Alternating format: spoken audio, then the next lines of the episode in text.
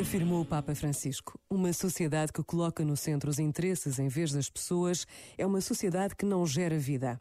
O convite do Evangelho é este: em vez de se estar preocupado apenas com o pão material que nos mata a fome, acolhamos Jesus como o pão da vida e, a partir da nossa amizade com Ele, aprendamos a amar-nos entre nós, com gratuidade e sem cálculos, sem usar as pessoas.